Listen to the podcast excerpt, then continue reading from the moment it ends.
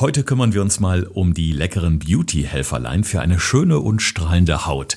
Es gibt ja so diesen berühmten Spruch, wahre Schönheit kommt von innen. Alex, heißt das jetzt, dass es nicht zwingend die straffende und viel beworbene Feuchtigkeitscreme für 80 Euro sein muss, sondern die Lösung für einen schönen Teint vielleicht doch vergleichsweise günstig in der Gemüseabteilung vom Supermarkt liegt? Ja, Thorsten, definitiv. Denn mit allen Cremes, Tiegeln, Tuben, was auch immer du so anwendest, bekämpfst du letztendlich das, was du vorher verbockt hast. Und äh, umso besser du dich im Vorhinein verhalten hast, umso weniger musst du da dagegen ankämpfen. Gesund gefragt. Fünf Tipps für deine Gesundheit mit TV-Reporter Thorsten Slegers und Personal Trainer Alexander Nikolai. Damit ganz herzlich willkommen zu einer neuen Folge von Gesund gefragt in Kooperation mit dem Klinikum Niederrhein. An fünf Standorten sorgen mehr als 2500 Mitarbeiter für das Wohl der Patienten. Und mit den verschiedenen Fachkliniken ist das Klinikum einer der größten Arbeitgeber der Region. Das bedeutet natürlich auch, im Bereich der Ausbildung für medizinische Berufe gibt es da viele interessante Möglichkeiten und Ausbildungswege. Mehr Infos dazu gibt es auf der Website des Klinikums und die findet ihr, wenn ihr in die Shownotes der heutigen Episode reinklickt. Also ganz einfach, falls ihr sagt, Mensch, also Krankenschwester oder vielleicht sogar Arzt oder Krankenpfleger, wäre eine tolle Möglichkeit, wenn ich gerade eine Ausbildung anstrebe. Da kriegt ihr alle Infos, die nötig sind. Jetzt zum Thema der heutigen Folge, Alex. Wir wollen uns heute um eine schöne und straffe Haut kümmern. Das betrifft nicht zwingend nur junge Menschen. Man kann auch im Alter was dafür tun, dass man so ein bisschen geschmeidig und schick bleibt. Und wir müssen natürlich, glaube ich, erstmal unterscheiden zwischen dem einen oder anderen Pickel, der hin und wieder mal auftritt, und der Akne, wo das Ganze natürlich ausgeprägter ist, oder? Ja, erstmal definitiv ein großer Unterschied. Also diese klassische Akne, also Akne vulgaris, wie das Ganze heißt, ist natürlich wesentlich stärker ausgeprägt. Ne? Also dazu gehören halt einmal Mitesser, Pickel, aber halt auch, dass diese Entzündungen, die entstehen, halt auch wirklich nicht innerhalb von ein paar Tagen, sondern wirklich erst nach Wochen vielleicht verschwinden plus Rötung. Also das ist schon ein ganz anderer Grad im Vergleich zu ein paar Pickeln, die man vielleicht mal hat. Also kann es mal ganz banal runterbrechen, wenn man mal hier und dort einen Pickel hat. Ist natürlich optisch überhaupt nicht schön und lässt einen vielleicht vor dem wichtigen Date verzweifeln. Ist aber noch mal was anderes als Akne, die halt wirklich wochenlang abheilen muss oder geschweige denn einfach so leicht zu bekämpfen wäre als die Sachen, um die wir uns gleich kümmern werden. Mhm. Ich kenne es selber noch als Teenager, wo ich dann auch mal äh, öfter beim Hautarzt war, wo es so eine medizinische Therapie gab mit entsprechender Pflege der Haut, mit Tinkturen, Cremes etc. Das heißt aber nicht, dass die Ernährung dann gar nichts mehr bringt, sondern auch da kann die Ernährung ja ein sehr unterstützender Faktor sein für diese Art der Therapie. Ja, definitiv. Also es hat überhaupt theoretisch erstmal nichts damit zu tun, in welchem Alter du dich befindest. Du kannst immer durch Ernährung einen positiven Einfluss haben. Natürlich ist das klar, dass es in der Pubertät, wenn der Körper sich umstellt, wenn die Hormone sprießen, dass dann natürlich auch die Pickel sprießen, muss man ganz böse zu sagen. Das ist natürlich klar, aber selbst in dem Alter, ob das nun der Teenager ist oder der Erwachsene mit 40, äh, 50, jeder kann Pickel bekommen und für den einen kann es halt stärker oder weniger stark ausfallen durch eine gesunde Ernährung bzw. Lebensweise. Ja, ich kann ein Liedchen davon singen, denn ich reagiere mit meiner Haut extrem ähm, ja, wie soll ich sagen, ähm, empfindlich, sensibel auf Ernährung. Also wenn ich beispielsweise ja, bestes Beispiel, wenn ich in Holland unterwegs bin. In Holland sind die Frittjes, die Frikandels, also alles das, was natürlich ein bisschen fettiger ist und so, ne, sind natürlich super lecker. Aber wenn ich das ein paar Tage esse, merke ich direkt, ui, da gibt's Rötungen, da gibt's wirklich mehr Unreinheit auf der Haut. Oder wenn ich mal so eine Phase habe, wo ich total auf Süßes äh, stehe oder viele Süßigkeiten esse, auch da sehe ich direkt irgendwie, da tut sich was im Gesicht. Ne? Also ich denke mal, das ist auch total typabhängig, wie man wahrscheinlich auf gewisse Lebensmittel reagiert. Ja, einmal das. Das heißt, natürlich gibt es gewisse Lebensmittel, dazu kommen wir gleich nochmal, die generell schlecht sind. Also egal, was man nun für eine Veranlagung hat, für eine Genetik hat. Aber es kommen natürlich auch noch gewisse zusätzliche Faktoren mit rein, wie du als Individuum auf gewisse Lebensmittel reagierst. Das heißt, hast du vielleicht gewisse Unverträglichkeiten beziehungsweise Allergien, die natürlich auch nochmal dafür sorgen, dass dein Körper im wahrsten Sinne des Wortes Stress bekommt, deine Haut dann halt auch. Und man darf es halt auch nicht außer Acht lassen, dass die Haut das größte Organ ist, was wir haben. Und dieses Organ ist halt das, was sichtbar ist. Und wenn das dann darauf reagiert, macht sich das natürlich auch sofort bemerkbar. Bevor wir uns jetzt in der heutigen Folge mal anschauen, welche Lebensmittel extrem wichtig sind und auch gut für ein schönes Hautbild, wollen wir natürlich erstmal so die No-Gos aufzählen. Was gehört dazu? Also was ist wirklich Gift für unsere Haut? Okay, das, was erstmal, glaube ich, das Einfachste ist und das Wichtigste ist, umso verarbeiteter der Kram ist, umso schlimmer ist es. Also das klassische Fastfood, Fertigprodukte, irgendwelche gezuckerten Konserven, ähm, auch zum Beispiel mein Trockenobst auch überhaupt nicht gut, um das mal mit reinzuwerfen. Und dann auch zum Beispiel alle Formen von so vorbereiteten Sachen, also das Schmalz, das Palmfett, Mayonnaise, also diese stark vorbereiteten, zubereiteten, vorverarbeiteten Lebensmittel. Die sind natürlich echt Gift. Das heißt, dazu gehören natürlich auch alle Formen von Süßigkeiten, Snacks, all das, was damit einhergeht, das sind so die Sachen, wo man sagen muss, du, ganz ehrlich, da möglichst Finger weg von lassen. Genauso wie Fruchtsäfte, Softdrinks, Energydrinks, also dieser ganze Kram, mhm. den sollte man natürlich möglichst vermeiden. Ja, um diesen kleinen Schmunzler von gerade zu erklären, Alex hasst Trockenobst. Für alle Hörerinnen und Hörer, die zum ersten Mal dabei sind, äh, Alex Devise heißt es, Obst bitte so essen, wie es vom Baum kommt oder ne, wie es in seiner natürlichen Form auch gedacht ist und nicht großartig verarbeiten. Ähm, dazu gehört natürlich diese stark verarbeiteten Lebensmittel fällt mir gerade natürlich die Fertigpizza ein. Das sind so diese klassischen Produkte, äh, die da überhaupt nicht in dieses Bild passen und die unter Umständen eben dazu führen können, sollten wir sie übermäßig regelmäßig essen, dass unsere Haut einfach kacke aussieht, auf gut Deutsch gesagt. Ne? Ja klar, weil das große Problem ist ja alle Formen von Inhaltsstoffen. Wir hatten da neulich mal zufälligerweise im anderen Podcast darüber gesprochen, die Fertigpizza. Und ich habe dich gefragt, wie viele Inhaltsstoffe da drin sind. Weißt du noch? Äh, ja, also ich, ich konnte dir auf jeden Fall sagen, dass wahnsinnig viel Salz drin ist, also übermäßig viel Salz, was irgendwie schon so, ja, nicht den halben, aber ich glaube ein Drittel des Tagesbedarfs irgendwie deckt. Und ich meine, wir wären also locker flockig bei 70, 70 Inhaltsstoffen gewesen, so Pi mal Daumen. Ja, es war knapp die Hälfte, es waren 35, 36. Ja, ich esse mal zwei Pizzen, darum. Achso, natürlich, klar. aber es war halt locker 20 Inhaltsstoffe zu viel, die ich überhaupt nicht brauche. Also neben dem Teig, den ich herstelle, plus die Sachen, die ich oben drauf lege, also wer das im Kopf mal kurz überschlägt, äh, da ist bei zehn Zutaten eigentlich komplett Schicht. Und mehr brauche ich auch wirklich nicht. Und alles andere musst du dir vorstellen, die Haut ist ein Organ und alles, was der Körper in dem Moment aufnimmt, muss er natürlich auch in dem Sinne verwerten bzw. wieder ausleiten. Und die Haut leitet und die Haut leidet dann natürlich auch darunter. Ja, ich glaube, das kann man auch ganz einfach rechnen. Also mache ich mir beispielsweise die Pizza selber, dann habe ich den Teig, dann streiche ich vielleicht ein bisschen Tomatenmark drauf, dann mache ich Tomaten, Pilze, Zwiebeln, Paprika vielleicht und noch ein bisschen Käse oben drüber, komme ich, wenn ich selber mache, auf sieben Zutaten. Und ich glaube, das im Verhältnisgesetz kann man sich sehr schnell vorstellen, wie viel da draufgeschmissen wird, um es haltbarer zu machen, Geschmacksverstärker etc., die nicht nötig sind.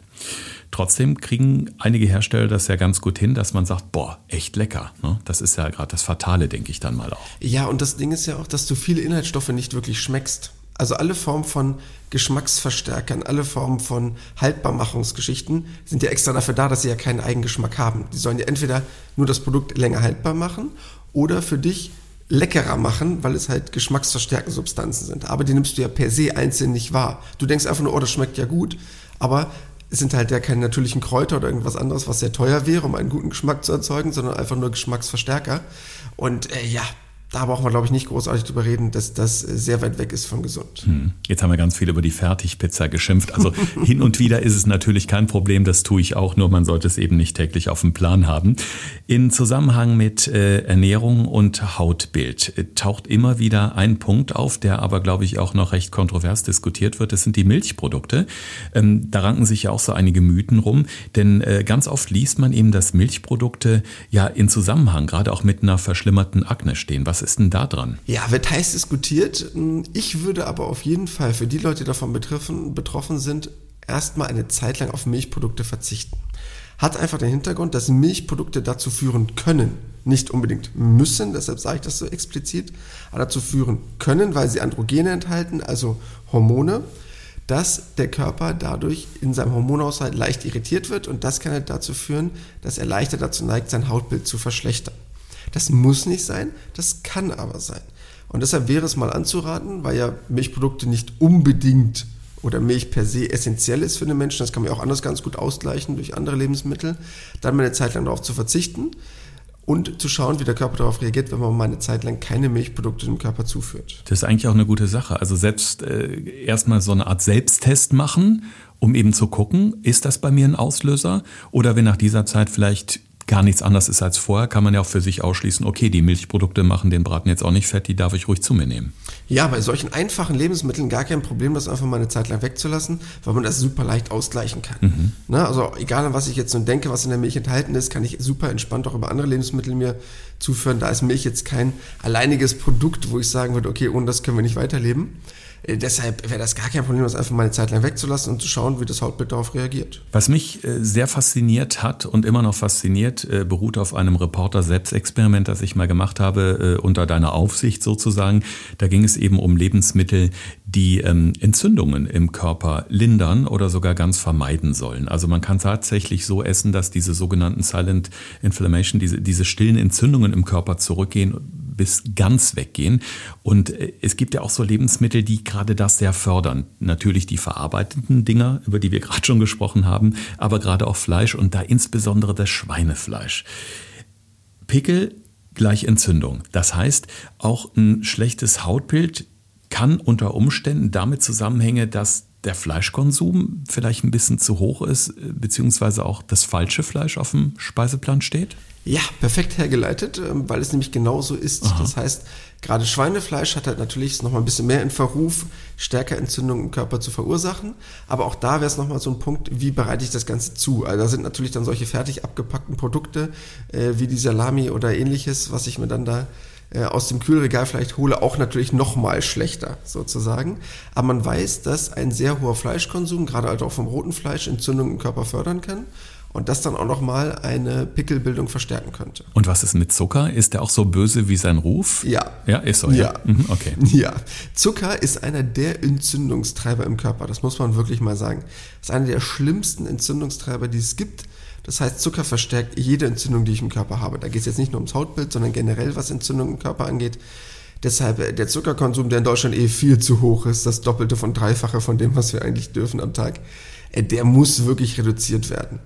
Und da geht es halt wirklich um den Zucker an sich. Da geht es jetzt nicht darum, dass ich jetzt Schokolade schlecht finde oder ein bestimmtes Lebensmittel, weil eine gesunde Schokolade, also einen hohen Kakaoanteil, die relativ wenig Zucker enthält, wäre zum Beispiel nicht so schlimm. Das heißt, nicht die Schokolade ist schlecht, die ist einfach nur zum Beispiel im Verruf, Süßigkeiten sind ja generell im Verruf, Pickel zu verursachen, sondern hauptsächlich durch den Zuckeranteil und dieses Milchpulver, was da benutzt wird. Das sind halt zwei Sachen, ja, die sind natürlich für den Körper echt Gift, was ein gesundes Hautbild angeht. Ja, ist so eine Sache auch mit der Schokolade. Ne? Der hohe Kakaoanteil ist sicherlich gesund, aber ich habe immer den Eindruck, es staubt so ein bisschen im Mund, wenn der Kakaoanteil da doch ja, zu hoch ist. Ich habe ja, hier so eine, ich, ja, ich nenne den Namen jetzt nicht, aber die Form wird jedem was sagen. 70 äh, Prozent Kakaoanteil, es schmeckt ja geht so, ne? Ja. Aber gut, man weiß halt, es ist gesünder. Aber dann sage ich lieber, okay, dann wirklich nur ein Stück. Also da würde ich niemals in die Versuchung kommen, wirklich eine halbe Tafel von zu essen, wie es sonst ja bei einer normalen Vollmilchschokolade mit Nüssen drin etc. überhaupt kein Problem ist. Ja, finde ich absolut auch so. Es gibt viele, die sehen das anders, aber ich sehe das genauso. Also lieber esse ich ein Riegel eine richtig leckere Schokolade anstatt zwei oder drei Riegel von der ekelhaften Schokolade. Aber, aber, da ist jeder so ein bisschen anders. Es gibt ja auch da den Feinschmecker, der sagt, komm, diesen Kakaoanteil, den genieße ich jetzt besonders. Äh, genauso wie einige Leute auch Zartbitterschokolade genießen. Äh, es kommt in meiner Welt nicht vor, das als Genussmittel zu klassifizieren, aber okay. aber da bin ich auch lieber ein Freund von qualitativ, lieber ein bisschen weniger und dafür lecker anstatt jetzt äh, viel, was nicht lecker ist, was einfach nur theoretisch den Ruf hat, lecker zu sein, aber bei mir auch dann unten durch ist. Jetzt wissen wir, was wir alles nicht machen sollten, wenn wir eine schöne Haut haben möchten. Und seit mehr als zwei Jahren äh, verraten wir euch hier im Podcast Gesund gefragt ja auch immer, mit welchen einfachen Tipps ihr gut durch den Alltag kommt. Und wir wollen natürlich auch bei diesem Thema jetzt schauen, welche Produkte sind denn jetzt wirklich ideal, um unsere Haut zu unterstützen, um möglichst auch zu vermeiden, dass Pickel, Mitesser etc. überhaupt eine Chance haben. Also das, was ganz wichtig ist und das, was ich vorhin schon mal kurz erwähnt hatte. Es wäre generell wichtig, dass die Lebensmittel so unverarbeitet wie möglich sind. Das wäre erstmal das Entscheidende. Umso mehr da an Zusatzstoffen, Konservierungsstoffen, egal was mit drin ist, umso mehr hat euer Körper ein Problem, damit umzugehen. Ob er nun das über die Haut ja dann irgendwie in dem Moment spiegelt, das heißt, ob es so Rötungen sind, das müssen ja gar nicht unbedingt gleich sofort Pickel sein, aber eine gewisse Form von Hautreaktion geht damit ganz oft auf jeden Fall mit einher. Das kann man generell schon mal festhalten. Dann ist es ganz wichtig, dass ich halt probiere, auf möglichst viel Obst und Gemüse zu kommen. Natürlich ist es da auch praktisch, wenn ich da möglichst frisches Obst und unverarbeitetes Gemüse habe, weil einfach dieser Bereich super viele Antioxidantien enthält, was halt ganz entscheidend ist, um Entzündungen im Körper vorzubeugen, beziehungsweise wenn sie vorhanden sind, dementsprechend abzumildern. Dann natürlich ungesüßte Getränke, also Getränke natürlich ohne irgendeine Form von Zuckerinhaltsstoffen oder sonstigen Stoffen, die ja noch mit drin sind. Das heißt Wasser, Tee, all diese Sachen wären dafür super gut. Und wenn man halt auf solche Milchprodukte nicht verzichten möchte, kann man das ja gerne tauschen gegen was anderes. Also ich glaube auch mittlerweile, vor ein paar Jahren war es noch was anderes, so pflanzliche Milchgeschichten, so wie Hafermilch oder Mandelmilch, ähm, sind da mittlerweile auch ganz gute Alternativen, wenn man solche Produkte trotzdem dem Körper zuführen möchte, weil man halt nicht unbedingt auf seinen Milchgeschmack oder Milchcharakter verzichten möchte bei seinem Müsli oder was auch immer man sich gerne damit zubereitet. Wir haben ja schon ganz oft auch über regionale Produkte gesprochen, was Obst und Gemüse angeht. Nicht nur aus klimatechnischen Gründen, weil die Transportwege eben nicht so lang sind wie bei dem, was ich teilweise dann im Supermarktregal finde. Und ich bin heute Morgen noch bei einem Landwirt hier bei mir um die Ecke gefahren. Ich wohne am schönen Niederrhein, also auch ein bisschen ländlich. Und wenn ich so bei den ganzen Bauernhöfen vorbeifahre, dann erinnere ich mich immer so an die ganzen Ernteaktionen. Und ich weiß, es ist jetzt noch ein bisschen sommerlich, noch ein bisschen wärmer, aber wenn so der erste Frost kommt, dann ist da immer eine riesengroße Grünkohlernte. Und ich persönlich mag wahnsinnig gerne Grünkohl und habe eben auch gehört, dass der Grünkohl gerade auch im Zusammenhang schöner Ton, schöne Haut, frische Haut, glatte Haut, so eine richtige Wunderwaffe sein soll. Also ich sag mal so WW, Wunderwaffe, Wintergemüse. Ähm, ist es in erster Linie der Grünkohl oder welche ja, Bereiche würdest du sagen, passen da noch ganz gut rein? Welche Produkte? Er klingt schon fast nach einem neuen Podcast. Wunderwaffe Wintergemüse klingt schon perfekt. Äh, nein, hast du absolut recht. Also gerade alles, ich sag mal ganz banal, grünes Gemüse. Ob das nun der Grünkohl ist, Spinat, Rucola, ähm, als Salatvariante, egal was sind super empfehlenswert, weil du dies enthaltene Chlorophyll da drin, wir haben ja schon häufiger über sekundäre Pflanzenstoffe gesprochen, einfach den Körper sehr, sehr gut bei so klassischen Entgiftungsprozessen unterstützen kann, also dadurch halt sehr, sehr gut äh, Entzündungsprozessen, die im Körper eventuell stattfinden, zu verringern oder halt letztendlich zu vermeiden. Und dafür super, deshalb, äh, was das angeht, Grünkohl, Top-Wahl für den kommenden Winter. Wenn wir über Lebensmittel sprechen, die äh, viel Fett enthalten ähm, oder ich sag mal schlechtes Fett, da haben wir im Podcast ja auch schon eine eigene Folge zu dem Thema gehabt. Ähm, es wird ja auch immer gestritten über die gute Butter oder Margarine, was nimmt man besser zum Braten oder zum Kochen. Ähm, ich weiß, du bist ein großer Freund der Öle, in Zusammenhang gerade auch mit der Ernährung, die ja so im Mittelmeerraum äh, sehr gelebt wird, dass man eben schöne, gesunde Öle nimmt. Wie ist es da? Weil auch da streiten sich so ein bisschen die Geister. Butter oder Öle? Wenn Öle, welche Öle? Was macht da den Unterschied letztendlich? Also bei Ölen am besten auf sehr, sehr hochwertige Öle zurückgreifen, weil sie einfach einen viel höheren antientzündlichen Charakter haben. Das heißt zum Beispiel das Leinöl, das Olivenöl, Rapsöl, Walnussöl. Das sind sehr, sehr gute Öle, weil sie halt einen ganz starken antientzündlichen unterstützenden Effekt haben. Natürlich ist es klar, dass sich jetzt so ein äh, Walnussöl oder etwas ähnliches vielleicht äh, logischerweise mit einem sehr hohen Eigengeschmack nicht für alle Lebensmittel sich eignen und natürlich auch nicht zum Anbraten eignen. Ne? Also da muss man schon darauf achten, mit was man ja auch anbrät, dass man darauf achtet, dass man ein möglichst gesundes Olivenöl hat, was vielleicht hitzestabil ist oder dann auf andere Öle zurückgreift, wenn es ums Anbraten geht.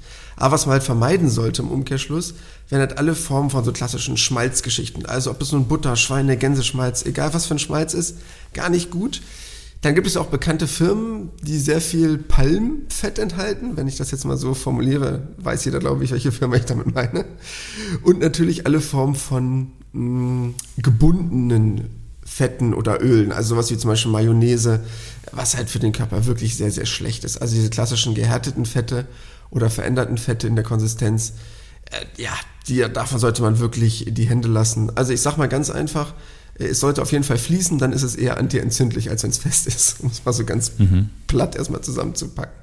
Ein Tipp äh, zum Beispiel, den wir selber hier bei uns in der Familie auch machen, ist morgens im Müsli einfach einen Esslöffel Leinöl mit untermischen. Wenn Joghurt dabei ist, ein bisschen Milch vielleicht noch dazu, ein kleiner Schuss für die, die es mögen. Also ich brauche immer noch so einen kleinen Schuss Milch dran. Man schmeckt es im Endeffekt so gut wie gar nicht und hat aber schon eine Menge dafür getan bei einem Esslöffel Leinöl morgens ja, man merkt es. Wenn man es eine Zeit lang macht, dann merkt man, dass sich das durchaus auch sehr, sehr gut auswirkt. Also aufs Wohlbefinden, aufs Hautbild, auf antientzündlich, wie du schon sagst, das macht schon eine Menge aus. Ich habe das mal gesehen ähm, anhand der Augenringe. Ich habe wirklich mal eine Zeit lang ganz bewusst darauf geachtet und habe halt gesehen, dass irgendwie so die dunklen Schatten unter den Augen nach ein paar Wochen wirklich weg waren, als ich wirklich gezielt auf diese antientzündlichen Sachen gesetzt habe. Und da war Leinöl eben auch ein ja, ganz großer Bestandteil von. Ja, das war wirklich, also ich erinnere mich ja noch an die Vorher-Nachher-Bilder und ich war selber im positiven Sinne überrascht, wie schnell das bei dir anschlug und wie du gleich einen Unterschied hattest zwischen nachts um drei geweckt und äh, tiefenentspannt ausgeschlafen. Äh, das war wirklich ein riesengroßer Unterschied. Und da gehört halt letztendlich jede Komponente mit dazu. Ne? Also ob das jetzt die Öle sind, ob das generell diese antientzündliche Wirkung ist, wo du halt siehst, wie schnell das einen Einfluss auf deine Haut hat. Weil du siehst es ja auch im Umkehrschluss, wenn du dich schlecht ernährst, das dauert ja nicht lange. Also innerhalb von zwei oder drei Tagen meldet sich ja deine Haut sofort. Du musst ja nicht jetzt zwei, dreimal Schokolade essen und dann einen Monat später siehst du das, sondern sind wir mal ganz ehrlich, jeder weiß, wenn er sich mit Schrott ernährt hat, wie schnell die Haut da zurückschlägt und wie schnell die ja darauf reagiert, dass das eine Frage ist von, ich sag mal, Tagen oder Stunden, bis das Hautbild schlecht ist oder auch zum Glück im Umkehrschluss wieder gut ist. Ja. Und man will ja auch irgendwie nett aussehen, nicht nur mit Instagram-Filter und Co. Ganz spannender Aspekt noch, gerade was so die jungen Hörerinnen und Hörer angeht. Energy Drinks.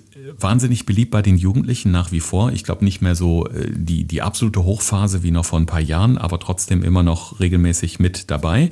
Also ich sehe es immer noch, wenn die Teenies aus der Schule kommen, da ist oft die bekannte Dose in der Hand dabei. Jetzt heißt es aber auch, dass gerade diese Energy Drinks, vor allen Dingen bei jungen Menschen, sehr, sehr kontraproduktiv sind für die Haut. Ja, Energy Drinks wirklich dafür extrem schlecht. Denn man muss sich mal vor Augen halten, nur mal so eine Idee zu haben, was da alles drin ist. Da ist ja nicht nur äh, Koffein mit drin, also irgendwelche aufputschenden Substanzen, sondern ja viele zusätzliche Sachen, die suggeriert werden, dass sie irgendeinen positiven Effekt haben, aber nicht mehr in den Mengen, die sie da reinhauen. Also bestes Beispiel Vitamin B12. Um eine Idee zu haben, davon hast du am Tag vielleicht so einen Bedarf von zweieinhalb, dreieinhalb, vier Mikrogramm, das war's dann aber auch. Ne? In einer Dose auf 100 Milliliter sind ungefähr schon 4 Mikrogramm. Die meisten Dosen enthalten aber ungefähr einen halben Liter. Das sind ja meistens gleich diese riesengroßen Dosen. Das heißt, du hast da 20 Mikrogramm drin. 20 Mikrogramm ist ein riesengroßer Wumms. Das heißt, das ist so eine starke Überdosierung, auch wenn ich ja sonst Vitamine immer toll finde, ist das eine super Idee. Aber wenn das das vier-, fünffache des Tagesbedarfs ist, muss der Körper das ja auch wieder irgendwie loswerden. Und nur mal eine Relation zu haben, um 20 Mikrogramm dem Körper zuzuführen, über natürliche Lebensmittel, müsstest du ungefähr drei bis vier Kilo Fleisch essen. Also nur mal so als Idee, um auf so eine Menge zu kommen, was in einer Dose von irgendeinem komischen Energy-Gesöff drin ist. Also das schaffe ich kaum, das so krass überzudosieren. Aber der Körper muss natürlich darauf wieder reagieren. Natürlich ist das nicht schlimm für ihn in dem Sinne, dass er sich auch wieder ausleiten kann. Ist ja auch wasserlöslich, das heißt, das ist für den Körper in dem Sinne kein Problem. Aber er muss es halt wieder machen. Das heißt, du hast wieder einen zusätzlichen Job zu tun. Bedeutet, fürs Hautbild ist das halt auch nicht wirklich cool, wenn man mal diese Relation nimmt, dass äh, ein Energy Drink ungefähr vier Kilo Fleisch entspricht. Boah. Und das ist halt schon echt eine Hausnummer. Absolut. Da muss ich dann wahrscheinlich 20 Liter grünen Tee oder Kamillentee trinken. Meine Oma hat früher immer gesagt, Kamillentee ist die beste Medizin gegen Entzündung. Ich weiß nicht, ob das noch up to date 2022 ist. Also generell, ich sag's mal ganz banal, jegliche Form von Getränk, ob das nun Wasser ist, ob das Tee ist, was du ohne Zucker zu dir nimmst, hilft deinem Körper immer bei jeglicher Form von Entgiftung. Generell Immer, weil jede Form von Flüssigkeit wirklich klingt ganz banal. Wir waschen nicht nur unser Gesicht mit Wasser, sondern auch den Körper sozusagen. Sage ich auch ganz oft meinen Klienten. Ähm, alles, was da reinkommt, das sollten halt schon so mindestens zwei Liter am Tag mit Wasser oder Tee sein, sorgt automatisch für eine Form von, nennen wir es mal, Entgiftung oder entzündungshemmender Wirkung. Mhm. Das klingt doch schon mal gut. Also die Ernährung als ja, Beauty-Geheimnis sozusagen für eine schöne Haut, nicht nur am Gesicht, sondern im besten Fall am ganzen Körper. Wir haben eine Menge wieder gelernt. Zum einen, was wir natürlich nicht tun sollten und zum anderen, welche Lebensmittel ideal sind, um eine schöne Haut zu schaffen. Darum jetzt für euch nochmal in Kürze die besten Tipps für den Alltag. Thorsten fragt, Alexander antwortet. In diesem Podcast erfährst du alles über Ernährung und Fitness. Einfach erklärt und mit konkreten Tipps für deinen Alltag. Ja, Tipp Nummer eins: was bitte nicht? Am einfachsten zu merken, alles, was stark verarbeitet ist. Also alles stark verarbeitete Lebensmittel bitte meiden. Das heißt, was das Thema Fertiggerichte angeht, was alle Formen von abgepackten Fleischwaren angeht, Fastfood, ähm, alle Formen von stark gezuckerten Lebensmitteln, ob das nun ist in Süßigkeiten, ob das in irgendwelchen Snacks ist, also all das möglichst stark vermeiden. Ja, Tipp Nummer zwei, der sich daran anschließt, Thema Milchprodukte. Heiß diskutiert, würde ich euch einfach mal empfehlen, es mal eine Zeit lang wegzulassen, um zu schauen, wie ihr Körper darauf reagiert. Werdet ihr schon relativ schnell sehen. Also wenn ich das mal eine Woche mache oder vielleicht so sieben bis zehn Tage, kann ich schon relativ schnell ein positives Ergebnis haben, falls das bei mir ein unterstützender Faktor wäre. Tipp Nummer drei: Worauf sollte ich denn dann achten? Genau das Gegenteil heißt möglichst unverarbeitete Lebensmittel. Dabei natürlich ganz entscheidend, frisches Obst und frisches Gemüse, um halt möglichst viele Antioxidantien in den Körper reinzubekommen. Also was ich immer ganz oft lobe, das ist die klassischen Beeren, morgens ins Müsli rein, die Blaubeeren, was auch immer als unterstützender Aspekt extrem gut. Und zum Beispiel alle Formen von grünem Gemüse. Ob das vorhin in unserem Beispiel war, Blattgemüse, ob es Richtung Spinat geht, ob es dann der Grünkohl ist, den du von dem Beispiel erwähnt hattest, Thorsten. All das ist super, um den Körper möglichst gut dabei zu unterstützen, etwas gegen Pickel zu tun. Also ich habe ja auf jeden Fall schon mal notiert, die Wunderwaffe Wintergemüse für einen unserer Podcasts, wenn es dann wirklich so Ende Herbst, Anfang Winter ist. Ich glaube, das lohnt wirklich nochmal, dass wir uns gerade auch Grünkohl und Konsorten nochmal ganz gezielt vornehmen dann. Ja, auch gerade was die Vitaminversorgung im Winter angeht. Da denken ja viele Leute, oh mein Gott, ich habe kein Obst zur Hand, was esse ich denn jetzt, wo sind die Vitamine drin? Und sind sich gar nicht unbedingt dessen bewusst, äh, wie viele Vitamine ja auch wirklich in Gemüse drinstecken, dass ich gewisses Obst, ich sag mal ganz banal, gar nicht mehr brauche, was ich sonst vorher vermutet habe, dass ich unbedingt im Winter auch Zitronen kaufen muss, sonst komme ich nicht durch den Winter, so nach dem Motto. Und dem können wir uns bestimmt nochmal ganz gut widmen. Ja, Tipp Nummer 4. Und das ist mir ein super wichtiger. Was kann ich denn noch zusätzlich tun, unabhängig von meiner Ernährung? Und deshalb ein ganz wichtiger Tipp, euch einfach nicht so oft ins Gesicht. Das klingt jetzt erstmal ganz banal, aber viele Leute fummeln sich mit ihren dreckigen Fingern im Gesicht rum. und das war ja auch zu Zeiten, als Corona ne, ein Hochthema war. Was sollte man vermeiden? Ja, sich ins Gesicht zu fassen, weil so werden einfach ganz viele Sachen übertragen. Und dasselbe ist es damit auch. Geht jetzt nicht um das Thema Schleimhäute, sondern geht jetzt um das Thema Hautbild, aber von der Idee her genau dasselbe man sollte halt nicht mit dreckigen Fingern sich ins Gesicht fassen, weil das wirklich, kann man sich nicht vorstellen, einen extrem großen Unterschied macht. Und letzter Punkt, wo wir schon bei dem Thema Hygiene sind. Es gibt ganz einfache Dinge und dazu gehört schon sowas wie wirklich sein Gesicht ganz normal pflegen und reinigen, nicht mit zu vielen Produkten zu arbeiten, wenn es auch mal geht für die lieben Frauen da draußen. Ich weiß, wollt ihr vielleicht nicht unbedingt hören, ab und zu mal auf das Make-up zu verzichten, wenn es nicht notwendig ist oder wenn man es nicht gerade möchte. Und so banale Dinge wie zum Beispiel das Handy zu reinigen, weil die Oberfläche davon extrem dreckig ist. Dann extrem oft das äh, Kopfkissen zu wechseln, beziehungsweise das Handtuch, mit dem ich mein Gesicht säubere. Das sind ganz einfache Dinge, die man aber leider oft nicht sieht, weil man dafür vielleicht kein Gefühl hat, weil man denkt jetzt vielleicht nur in Lebensmitteln, aber alles, was ich von außen in Verbindung mit meiner Haut bringe, kann halt auch dafür sorgen, dass ich diese von außen verunreinige und das wäre natürlich schade, weil wir jetzt schon auf so eine traumhafte Ernährung Acht geben. Ja, auf jeden Fall. Also nächste Woche bin ich von überzeugt, sitzen wir alle viel frischer und schöner am Handy, vor dem gereinigten Handy und hören eine neue Folge von Gesund gefragt. Ähm, für alle, die gerade bei Apple Podcasts oder Spotify hören, äh, ihr dürft natürlich sehr gerne in die Shownotes klicken und bei Apple Podcasts uns auch gerne die fünf Sternchen geben als Bewertung. Denn ähm, ich habe mal geschaut, Alex, Gesund gefragt ist innerhalb der letzten zwei Jahre ordentlich hochgeklettert. Wir waren zeitweise in den Top 50 der Ernährungspodcasts in Deutschland und das ist natürlich nicht zuletzt den treuen Hörerinnen und Hörern zu danken, die wirklich jede Woche dabei sind. Also ich bin da wirklich total ja, froh und überrascht und äh, finde es einfach klasse, dass doch diese einfachen Tipps, die wir uns ja so als Steckenpferd gesetzt haben, für den Alltag wirklich so eine riesen Resonanz bringen. Ja, und es ist toll, wie weit wir da wirklich schon klettern und wie viele auch unsere Podcasts weiterempfehlen. Weil da sieht man ja über unsere, wir haben so eine kleine Analyse-Software, die uns ja dementsprechend so ein Feedback dazu gibt von den einzelnen Folgen. Und das ist super cool und ganz interessant, wie wir uns da weiterentwickeln und wie toll da das Feedback ja auch ist und wie oft auch unsere Podcasts gehört werden. Also nicht nur die vorhandenen, sondern auch die alten danach. Also alle, die jetzt neu einsteigen, dann sagen, komm, ich höre mir nochmal die alten Folgen an oder die, auf die wir in den Folgen hinweisen. Das ist ganz, ganz toll zu sehen und zu hören. Genau, und das soll jetzt natürlich nicht nach Selbstbeweihräucherung klingen. Es ist einfach nur wirklich pure Freude, denn äh, wir machen das Just for Fun seit äh, zwei Jahren, weil es einfach ein Thema ist, das uns beide sehr beschäftigt, sehr interessiert und wir wollen natürlich von den tollen Tipps, die Alex hier als Ernährungswissenschaftler auf der Pfanne hat und ihr kostenlos davon profitiert, die wollen wir natürlich weitergeben. Und so auch nächste Woche Samstag. Ähm, wir würden uns freuen, wenn ihr dabei seid. Bis dahin bleibt schön gesund und, wie Alex so schon gesagt hat gerade, empfehlt uns gerne weiter. Das war Gesund gefragt. Der Expertentalk mit Thorsten Slegers und Alexander Nikolai. Wenn es dir gefallen hat, abonniere gerne unseren Podcast und verpasse keine neue Folge mehr.